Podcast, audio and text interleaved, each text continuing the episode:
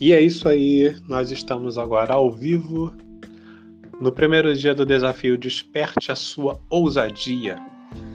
Vamos falar sobre como é que a gente pode vencer vergonha, timidez, vencer o medo de falar em público, o medo de gravar vídeo nos stories, o medo de fazer live, o medo de entrar em novos relacionamentos amorosos, de amizade, de negócios o medo de expor uma ideia no ambiente profissional, no ambiente de trabalho. Enfim, vamos falar sobre relacionamentos. Da gente com a gente mesmo, da gente com os outros. E é isso aí. Como é que a gente pode colocar para fora o nosso poder interior de ser corajoso? A palavra coragem ela significa agir com o coração. Cor, agem. Cor de coração, agem de agir. Então, agir com o coração. Coragem e ousadia se aproximam. São quase que. São não, quase não, são sinônimos. E vamos falar sobre isso.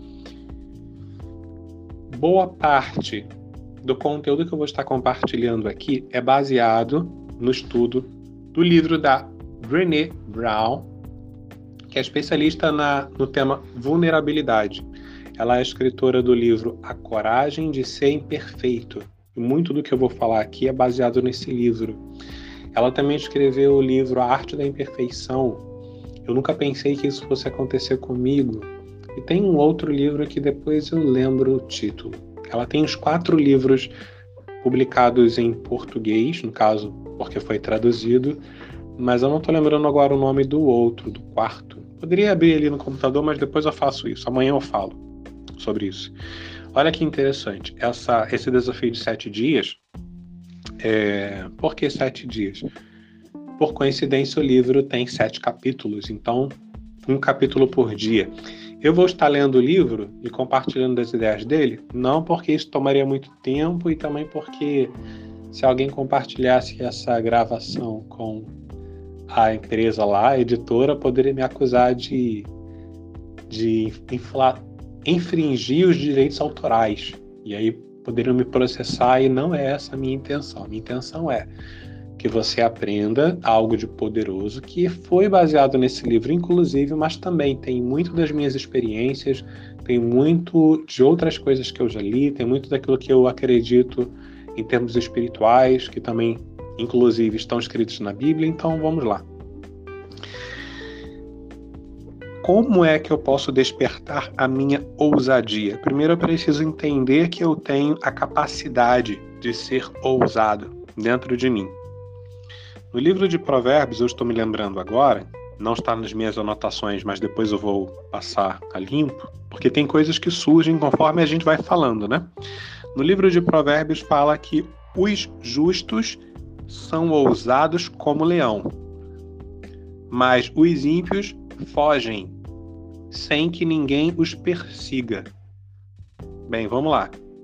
Essa palavra bíblica que está lá em Provérbios, eu não sei em qual versão da Bíblia você vai ler, mas se você ler uma outra versão que não fale sobre a palavra ímpio, eu vou explicar para você o que significa ímpio para fazer mais sentido. Ímpio é aquela pessoa que não acredita em algo. Então eu vou falar o provérbio de novo e vai fazer mais sentido para você. Os justos são ousados como leão, mas os ímpios fogem sem que ninguém os persiga. Ou seja, a pessoa que não acredita em algo, em especial quando se trata de termos bíblicos e menciona o ímpio, está falando sobre alguém que não acredita em Deus. Quem não acredita em Deus, no Eterno, no Todo-Poderoso, está em desvantagem na vida, infelizmente ok? Beleza, vamos lá. Isso é uma crença que eu tenho, é algo que eu acredito. É, quem não acredita em Deus está em desvantagem. Como assim? Eles acabam sendo refém de muitos tipos de medo, de muitos tipos de coisas que acontecem na vida e às vezes nem acontece, é só uma ideia. Por exemplo, nesse nesse trecho de Provérbios fala que o ímpio foge sem que ninguém os persiga. Você já, ouvi, já se perguntou por qual motivo a sirene no carro da polícia faz aquele barulho todo? Outro dia eu ouvi dizendo que existe um efeito psicológico. Quando a polícia liga a sirene e sai atrás dos bandidos e tal, quando os bandidos estão num determinado local escondido, que eles ouvem o barulho da sirene, aquilo causa uma certa instabilidade emocional. E eles acabam ficando doidinhos ali que nem barata tonta e saem correndo. E aí evidenciam onde é que eles estão. E aí os policiais acabam indo lá e pegando eles. Ou seja, tem um aspecto psicológico por detrás da sirene do carro da polícia.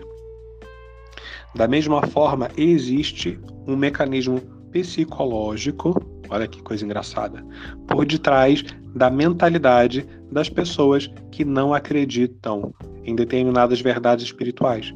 Se a pessoa não tem consciência do mundo espiritual, das leis espirituais, de quem é Deus, de, de como é que funciona o universo, quando a pessoa está cega para a vida espiritual, ela tem muito mais chance de ter medo, vergonha, timidez e tem muito mais chance de não viver uma vida plena.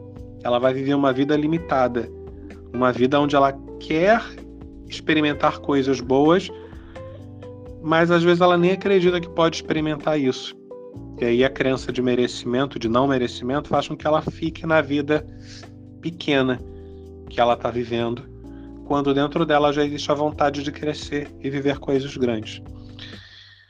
O justo é usado como leão, mas os ímpios fogem sem que ninguém os persiga. Quem são esses justos? No termo bíblico, justo é aquele que pratica justiça, né? Ok, logicamente deveria ser assim. E é, num certo limite. Agora, quando você vai prestar atenção nas palavras de Jesus, no Novo Testamento, lá dos evangelhos em diante, você entende que não existe uma única pessoa que seja 100% justa aqui na Terra. Todo mundo comete algum tipo de erro, ou seja, agora vamos voltar ao nosso tema aqui, sem ter saído dele, mas fazendo um link com a proposta inicial. Como é que eu posso despertar a minha ousadia? Entendendo que eu sou uma pessoa imperfeita. Eu não preciso ser perfeito para desfrutar de uma vida plena. Eu posso ser imperfeito e ainda assim desfrutar de uma vida plena.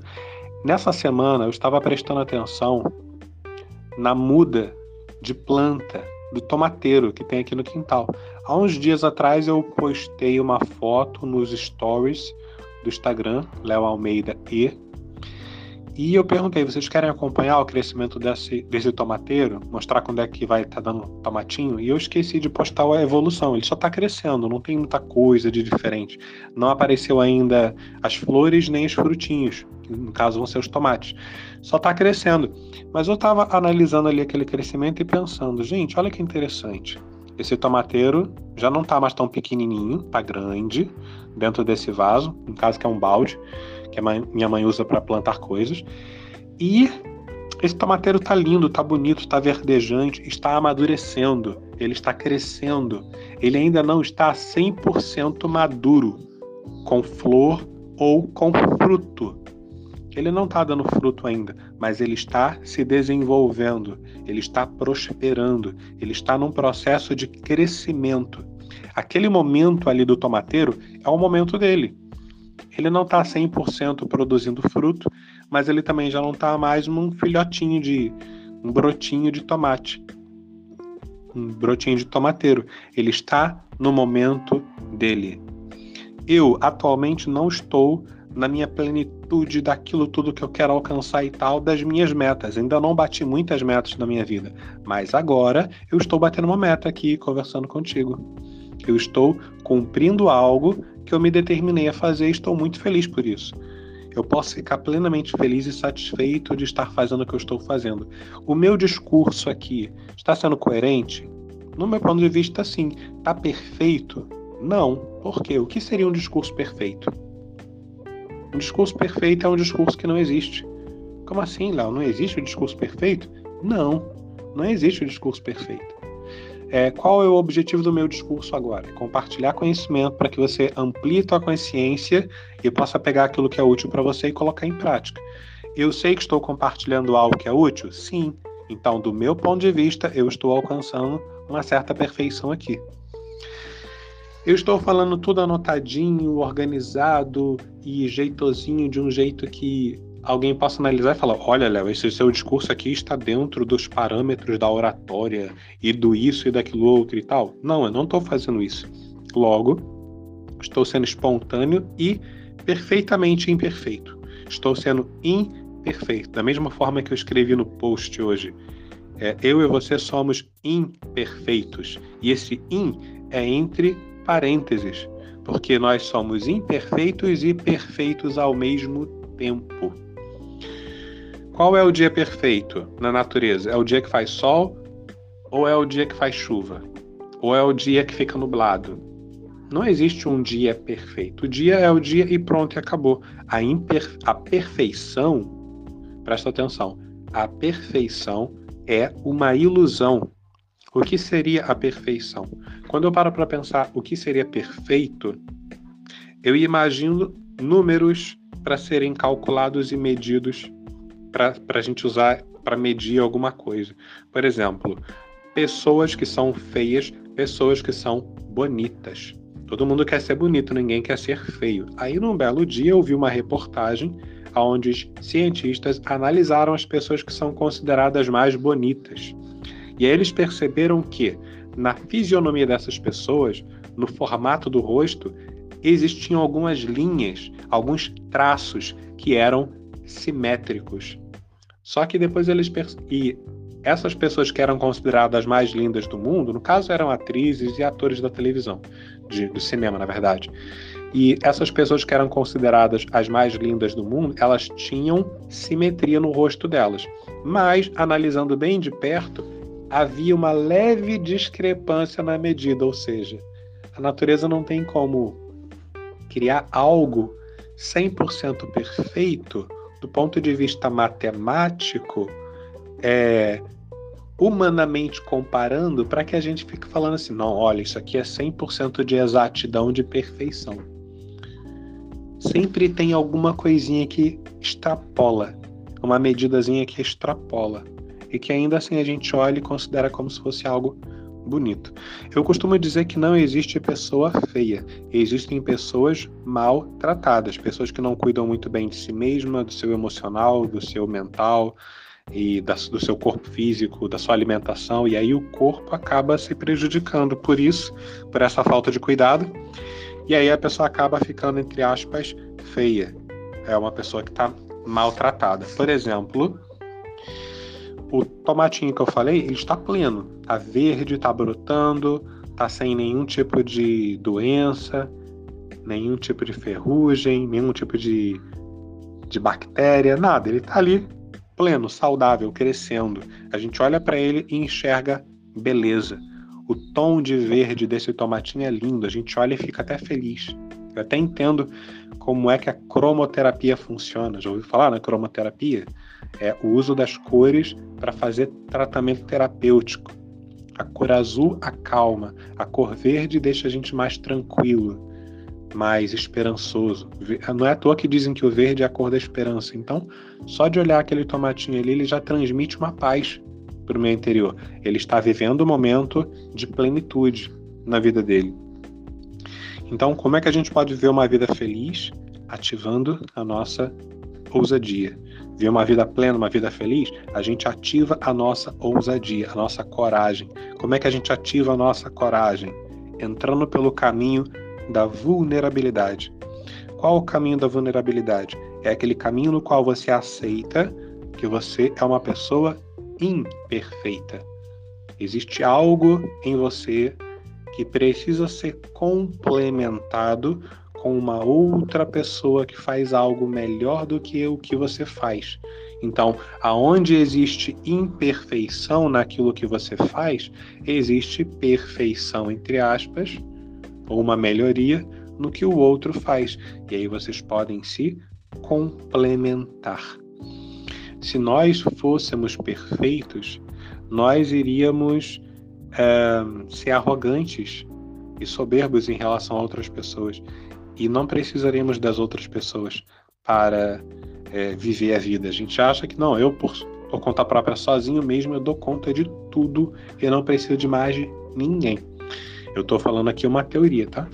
E quando você pesquisa mitologia grega, você descobre lá que houve um determinado momento mitológico no qual havia uma entidade, um ser, que ele tinha duas cabeças, quatro pernas, quatro, dois, quatro braços, eram isso mesmo, quatro braços, quatro pernas, duas cabeças e dois sexos.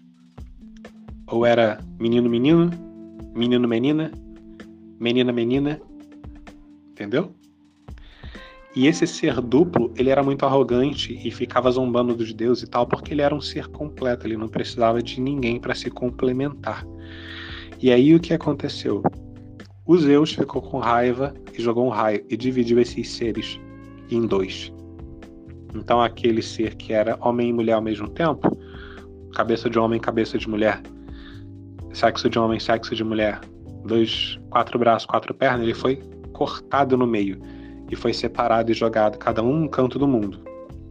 E é dessa mitologia que surgiu a ideia de alma gêmea, que uma pessoa vai se complementar com outra, que é a sua alma gêmea, quando eles se encontrarem e se combinarem.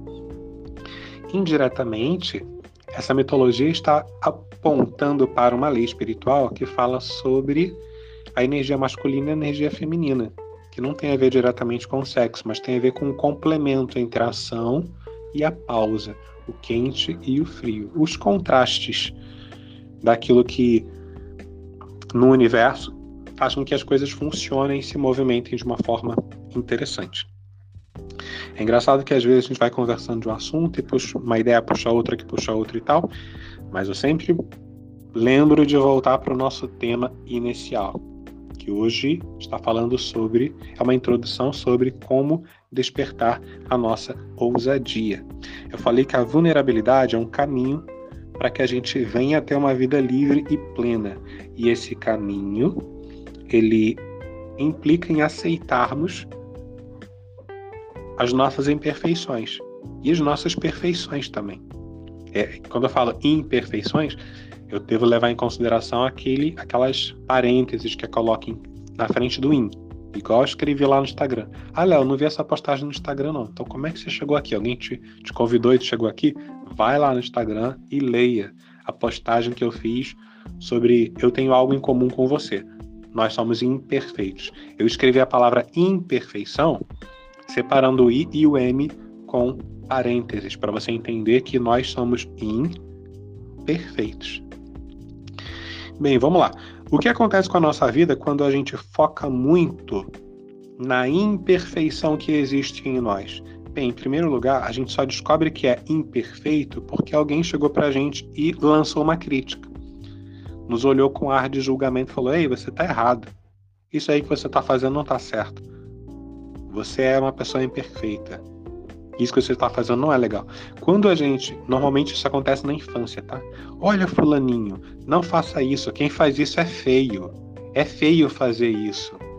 Eu sei que na nossa, no alto da nossa ignorância nós estamos querendo educar a criança, nós estamos querendo mostrar para ela qual o caminho pelo qual ela deve seguir.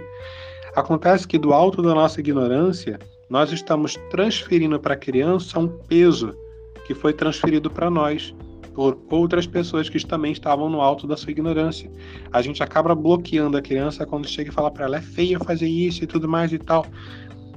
Ah, Léo, então como é que eu posso educar meus filhos nesse sentido? Como é que você educa seu filho, Léo? Eu chego pro meu filho e falo, olha, Samuel, esse comportamento que você está tendo aqui, assim, assim, assado, pode estar muito bom para você. Mas, como nós vivemos numa sociedade você precisa entender o seguinte, meu filho. É, existem pessoas que não vão gostar desse tipo de atitude que você está tomando. Então tome cuidado com isso que você está fazendo. Porque algumas pessoas podem amar e achar muito legal. E outras pessoas podem falar que isso é um, uma bosta. E não vão gostar de você por causa desse tipo de comportamento que você está tendo.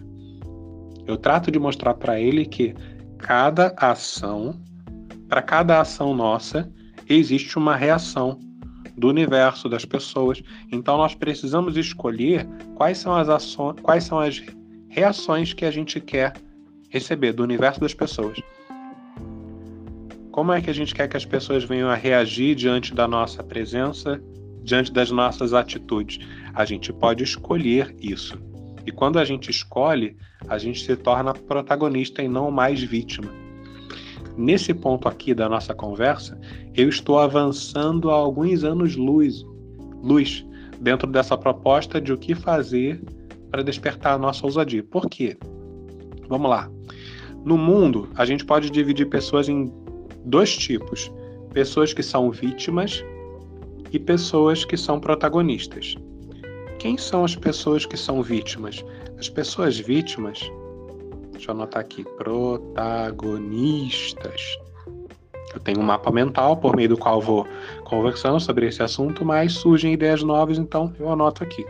Bem, vamos lá. Dois tipos de pessoas, vítimas e as protagonistas. Quem são as vítimas? As vítimas são aquelas que sempre colocam a culpa dos seus fracassos, derrotas e insucessos em outra pessoa. Ah, foi o governo que não me deu oportunidade, foi minha mãe que não me cuidou direito, nem meu pai. Ah, foi fulano que me maltratou, foi ciclano que me decepcionou, foi fulaninha que me traiu, foi fulano que me fez passar por uma determinada humilhação, eu fiquei com vergonha e tal. Toda aquela pessoa que põe a culpa no outro por algum tipo de insucesso ou dificuldade na vida, essa pessoa está se colocando numa condição de vítima. Ela está tendo uma mentalidade de vítima. E a pessoa que tem a mentalidade de vítima é uma pessoa que fica sempre limitada. Por quê? Porque a pessoa que é vítima, ela dá para o outro o poder de fazer algo com ela. Ah, Léo, mas tem gente que eu tava andando na rua, o cara me roubou, me assaltou. Eu fui vítima de assalto. A culpa é minha? É isso que você está querendo dizer? Não é que a culpa seja sua. A responsabilidade por ficar se sentindo vítima do assaltante é sua.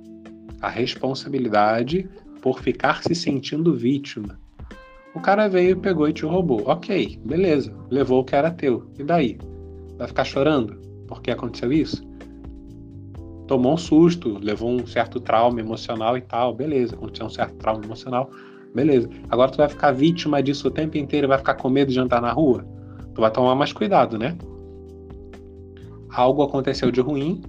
Que, qual é a lição que você vai tirar daí? Você vai tomar mais cuidado na hora de andar em determinados locais, em determinados horários, expondo ou não expondo algum objeto de valor que talvez, porventura, atraia a atenção de alguém que, que rouba.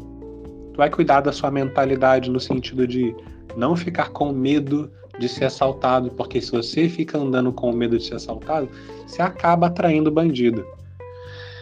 A comunicação não verbal é uma coisa tremenda, é muito estranho isso. Olha que coisa maluca. Eu vou dar um exemplo para você que você vai entender direitinho é um exemplo polêmico, tá? Talvez algumas pessoas, ao ouvirem esse tipo de comentário, achem estranho. Enfim, vamos lá. Algumas mulheres sempre namoram e se relacionam com homens abusivos, que batem nela, que xingam e tudo mais e tal. Nesses tempos de feminicídio e de Lei Maria da Penha e de muitas notícias que se fala sobre o abuso que se comete contra as mulheres, sempre aconteceram desses abusos no mundo todo, tá? Em vários períodos históricos. Mas de uns tempos para cá isso tem ficado mais na moda. E é bom que isso seja discutido para que uh, os, os eventos relacionados a esse tipo de caso venham a diminuir. E as mulheres venham a tomar posse da coragem delas, e ousadia, e sair desse tipo de relacionamento. Mas é por que eu estou falando isso? Porque é comum que mulheres atraiam homens que abusem delas. Psicologicamente falando, existe um, uma mentalidade, uma estrutura na mente dessas mulheres aonde elas se colocam como vítima desse tipo de situação. Normalmente, pessoas que passam por isso, em algum momento da infância ou da adolescência, sofreu de alguma forma algum tipo de abuso, ou físico, ou sexual, ou psicológico, e esse abuso causou uma dor, uma fratura emocional, um trauma, vamos falar assim, uma sujeira no coração dessa pessoa. Alguém jogou lixo no coração dessa pessoa. E aí esse lixo dentro do coração da pessoa vai atrair rato, barata, mosca, vai atrair outras pessoas que fazem aquele mesmo tipo de, de situação. Outras pessoas diriam: a energia daquela pessoa vai atrair a energia da outra pessoa. A energia da vítima vai atrair a energia do abusador. E eles meio que se reconhecem um ao outro e acabam criando um vínculo, um laço de relacionamento. Gente, eu estou falando de coisas aqui que são é, teóricas e práticas ao mesmo tempo. Há controvérsias? Sim. Se você não concorda com o que eu estou falando, você pode pesquisar aí alguma ciência que fala a respeito. Tem psicologia, tem o pessoal que acredita na física quântica e fala sobre esse negócio das energias, mas o melhor campo de, de pesquisa é a vida real. Pesquise mulheres, converse com mulheres que passaram por abuso, veja como é que aconteceu na vida delas, conheça a história de vida delas e veja como é que faz sentido isso que eu estou falando para vocês. Por que eu estou falando isso? Por causa das vítimas e dos protagonistas. Quem são os protagonistas? São aqueles que já decidiram que eles não vão ser vítima das circunstâncias. Aconteceu uma coisa ruim na minha vida? Aconteceu. Eu me senti mal? Sim. Mas o que é que eu vou fazer em relação a isso? Eu vou ficar paralisado pela dor, do sofrimento, porque aconteceu uma coisa ruim, ou eu vou me levantar e vou seguir adiante? Vítimas e protagonistas tem a ver com o despertar da nossa ousadia. Por quê? Porque as pessoas que desde criança sofreram julgamento, crítica, é, ouviram, receberam bullying, né? Hoje em dia a gente chama de bullying. Quando alguém ficar falando mal do outro, que tem nariz grande, que tem orelha grande, que é gordinho, que é negro, no caso racismo, né? Porque é negro ou porque é latino, ou até mesmo porque é branco, alemão. Eu lembro que aqui no Rio de Janeiro, no Brasil, durante um determinado período de tempo, é, as pessoas que eram muito brancas, elas eram discriminadas, pelo menos dentro da comunidade onde eu morava, dentro do grupo social onde eu estava, é, fazia-se piada com gente branca chamando de alemão, e era de uma forma pejorativa. É um racismo também, não deixa de ser racismo. Racismo não é só contra o negro, né? os brancos que falam mal dos negros, ou os negros que falam mal dos negros, enfim. Enfim, vamos lá. Pegando foco aqui da nossa da nossa primeira, desse nosso primeiro encontro falando sobre como despertar sua ousadia. Julgamentos e críticas que nós recebemos quando nós somos crianças e adolescentes costumam criar algum tipo de bloqueio dentro de nós. É, como eu estava falando das crianças, ah, não faça isso porque quem faz isso é feio. A pessoa pode acabar associando beleza ou feiura com comportamento. E aí ela vai condicionar o comportamento dela ao que o outro diz que ela deve ou não deve fazer. E isso vai fazer com que ela acabe colocando uma máscara, entrando numa vida falsa, porque ela quer evitar a dor emocional da rejeição. Eu não quero ser rejeitado pelo grupo do qual faço parte. Então, o que, que eu vou fazer para evitar essa dor emocional? Eu vou criar uma máscara. Eu vou viver uma vida falsa.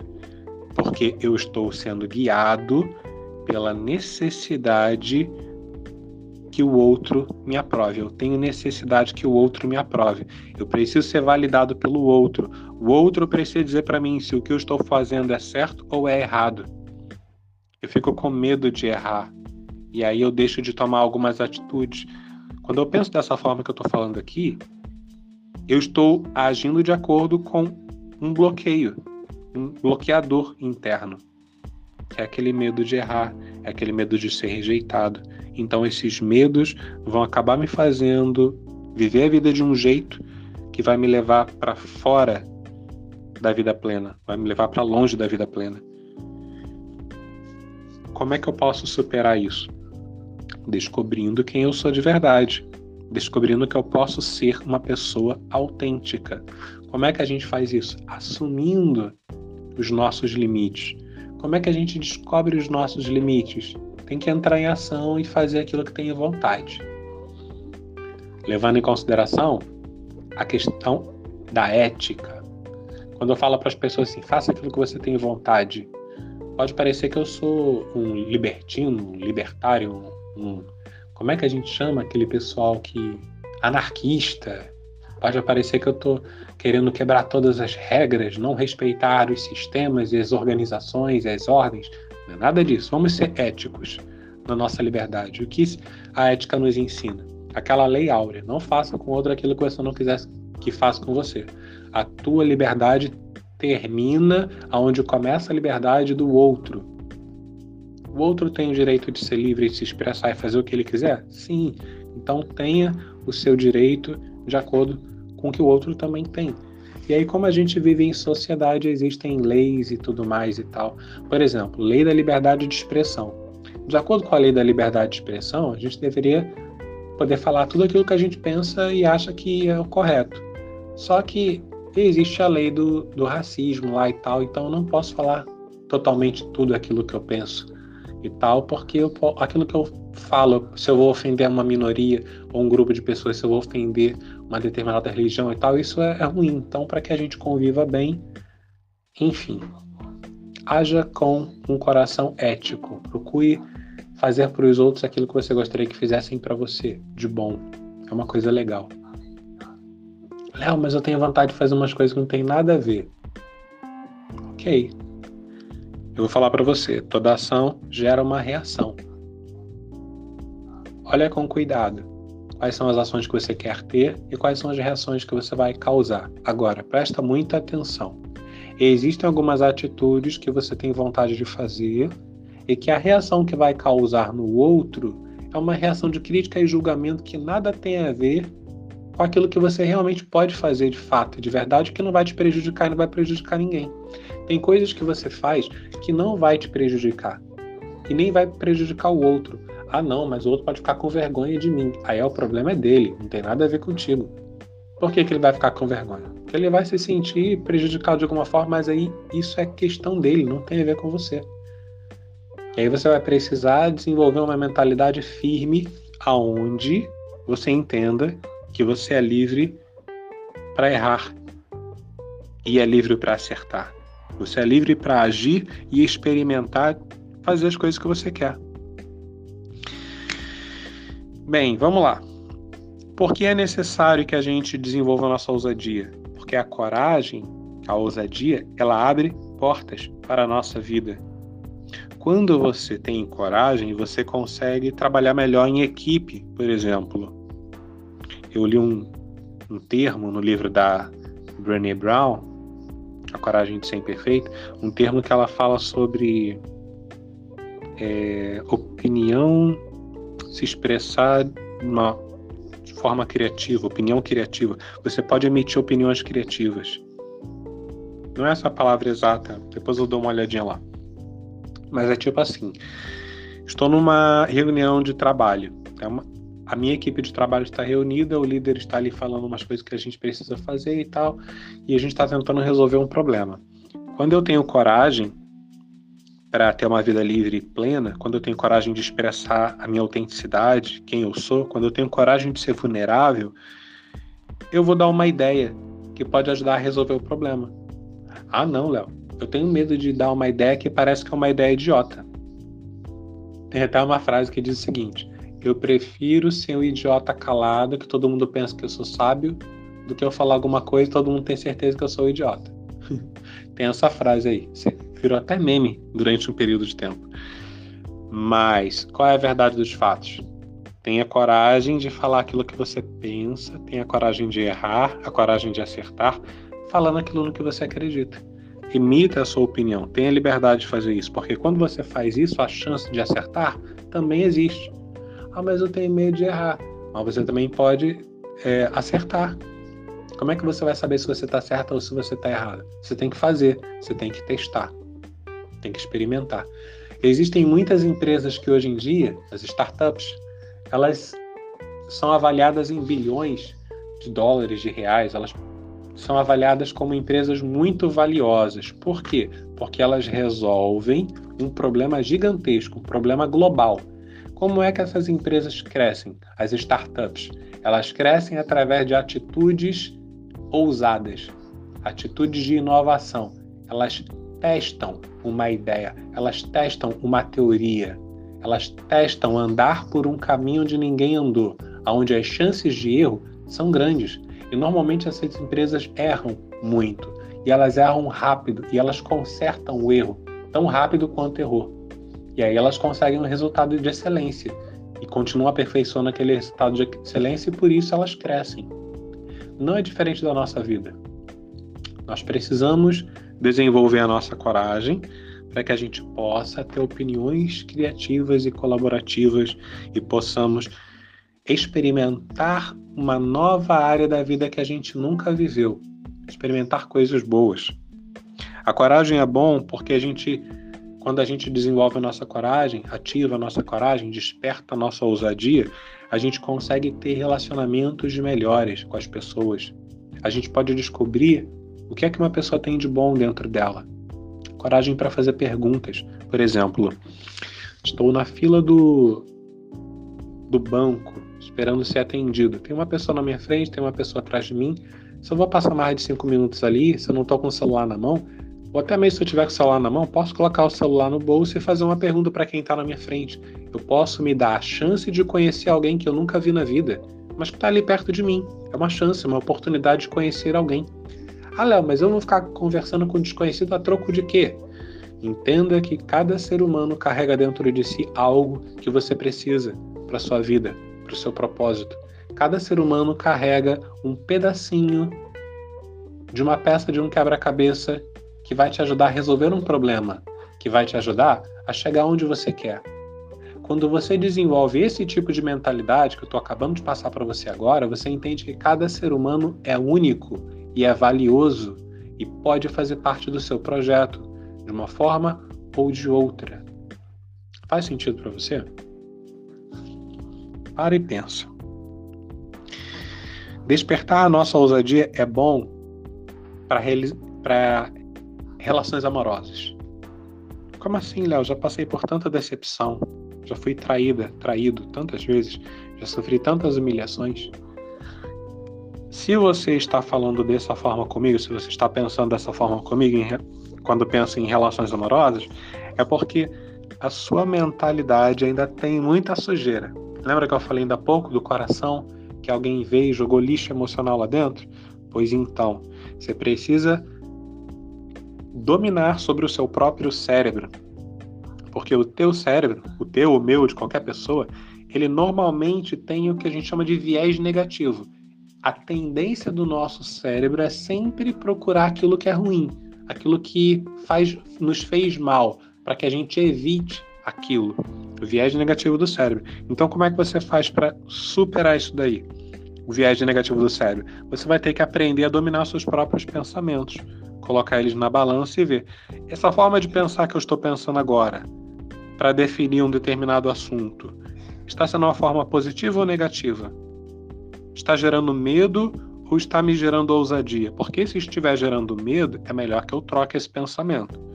Porque o medo vai acabar me isolando das pessoas. Quando eu olho para uma relação, a possibilidade de uma relação amorosa, e eu lembro das decepções, traições, humilhações, a vergonha que eu já passei, o que, que vai gerar nisso tudo? Medo, raiva. Isso vai me isolar das pessoas. E essa, esse isolamento no, na relação amorosa vai me impedir de desfrutar da intimidade, da conversa, da amizade, do amor, de uma porção de coisas muito boas que a gente tem quando a gente se relaciona com as pessoas. De uma forma amorosa, seja íntima, no relacionamento de amor íntimo, ou até mesmo no, nas relações amorosas entre família, entre amigos. Já percebeu que não é todo mundo da sua família que você ama de paixão? porque não é com todo mundo que você tem afinidade. Eu hoje fiz uma postagem onde eu também falei sobre isso. Hoje não, foi ontem. É, eu não decido é, qual pessoa que eu vou gostar. A gente gosta ou desgosta das pessoas por N fatores, mas a gente não decide de quem a gente gosta. A gente decide a quem a gente vai amar. A gente decide se a gente vai aplicar a ousadia num caminho que vai nos levar até a plenitude da vida. Quando eu falo de plenitude, estou falando de uma vida cheia, uma vida satisfeita. Sabe quando você está com fome? Aí você vai no restaurante, senta lá, pede a comida que você quiser, e você come, come, come, e você fala assim: Não, tô cheio. E deixa o prato lá. Tu não aguenta comer nem mais uma batatinha. Porque você comeu tudo que era do bom e do melhor que você quis e você está pleno, satisfeito. Isso é plenitude. É quando você se sente satisfeito, com a vida que você está vivendo. Mesmo que você agora não está vivendo ainda tudo o que você gostaria de viver, você pode exercitar gratidão pelo que você está vivendo e encontrar plenitude no que você está vivendo. Léo, mas eu ainda sou uma pessoa muito travada, eu ainda tenho muito medo. Essas, essas coisas todas aí que você está falando de ousadia e tal, aquela promessa que você fez de perder a vergonha de falar em público, de gravar vídeo no Instagram ou de fazer live, eu ainda tenho essas vergonhas, essas coisas todas, Léo. Mas se você está me ouvindo, se você está prestando atenção no que eu estou falando, significa que você está buscando melhorar essa área da sua vida. Melhor, você está procurando transformar essa área da sua vida. Só o fato de você estar buscando orientação para transformar sua vida, isso significa que você pode ser grato por esse momento da sua história no qual você está crescendo, você está evoluindo. Você ainda não chegou onde você quer, mas você já está indo em direção ao que você quer. E isso já é motivo para você se sentir feliz, uma pessoa plena, plena na evolução. Você ainda não chegou onde quer, mas você está indo em direção ao que quer. E esse movimento de estar indo em direção ao que você quer é parte da sua plenitude. No momento atual, você já pode exercitar a gratidão. E você pode começar a ficar feliz antecipadamente. Mas esse é um outro tema. Bem, não espere as condições perfeitas para você começar a tomar atitude e viver a sua vida plena, e viver a sua ousadia. Assim que aparecer uma oportunidade, aproveite. Mas eu tenho medo de errar, Léo. O que, que eu faço? Faz mesmo com medo de errar. Se você não fizer, você vai estar desperdiçando tempo, oportunidade, você vai estar desperdiçando o seu talento. Sabia que o seu talento é aperfeiçoado por meio da ação? Talento, dom, habilidade, as coisas boas que você sabe fazer, que você tem aptidão. Quanto mais você faz, mais você cresce, mais você se aperfeiçoa, mas você vai se aproximando daquilo que chamam de sucesso. O que é sucesso? Sucesso é quando a gente alcança aquilo que a gente quer. Já sabe qual é o seu sucesso personalizado? Tem que descobrir o que você quer de fato alcançar na vida. Não estou falando que os outros dizem que você tem que alcançar. Estou falando daquilo que você, dentro do seu coração, sente o desejo de alcançar. Então, você vai alcançar o que você quer quando você desenvolver sua ousadia e começar a colocar seus talentos em prática. Mostra o que, que você faz de bom. Ah, eu tenho medo de me mostrar. Tu tá aqui aprendendo como é que você pode fazer isso. Começa a mostrar mim que seja aos pouquinhos. Do contrário, você vai estar desperdiçando seu talento, seus relacionamentos, seu tempo, suas oportunidades, por causa do medo. Vamos vencer o medo. Já estamos vencendo o medo, né? Nessa jornada. E, gente, olha que interessante, já tem 44 minutos de conversa, de conversa assim, de, de compartilhar é, conteúdo relacionado a, ao despertar da nossa ousadia. Já falei de tanta coisa, né? Pois então, tem tanta coisa ainda para falar, mas eu vou deixar para amanhã não é necessário que a gente tenha uma hora de live, uma hora de algum, algum determinado conteúdo para compartilhar aquilo que é importante. Eu acredito que muito do que foi dito aqui já fez você abrir a mente e pensar em muitos assuntos, muita coisa boa. E é isso. Amanhã a gente vai entrar no primeiro. Isso foi só a introdução, tá? Amanhã a gente vai entrar no primeiro capítulo do do livro A Arte da Imperfeição e vamos comentar sobre ele, mas como eu falei no início, eu não vou ficar só preso ao que o livro diz. Assim como nessa introdução você pode ver que tem muito assunto para ser falado sobre essa questão de como a gente pode despertar a nossa, nossa ousadia. E eu te espero amanhã, às 8 horas, aqui no nosso canal exclusivo, no canal privado do Telegram do desafio Desperte a sua ousadia. Ok? Amanhã a gente continua mais. Obrigado pela sua presença, obrigado pela sua atenção, pelo seu tempo, pela sua energia. E eu espero do fundo do meu coração, eu desejo que você aplique aquilo que você aprendeu de bom. Aquilo que, puxa, o Léo falou aquele negócio assim, eu pensei tal e tal assunto. Que legal. Vou colocar isso em ação. Coloque em ação, bora praticar. Vamos entrar em ação para colocar a nossa vulnerabilidade em prática. E quando a gente entra no caminho da vulnerabilidade, o que, que acontece? A nossa coragem se ativa. Quando a nossa coragem se ativa, a gente consegue ter uma vida plena. A gente consegue se libertar de muitas coisas que acorrentavam a gente. Tá bom? Forte abraço e até amanhã às 8 horas.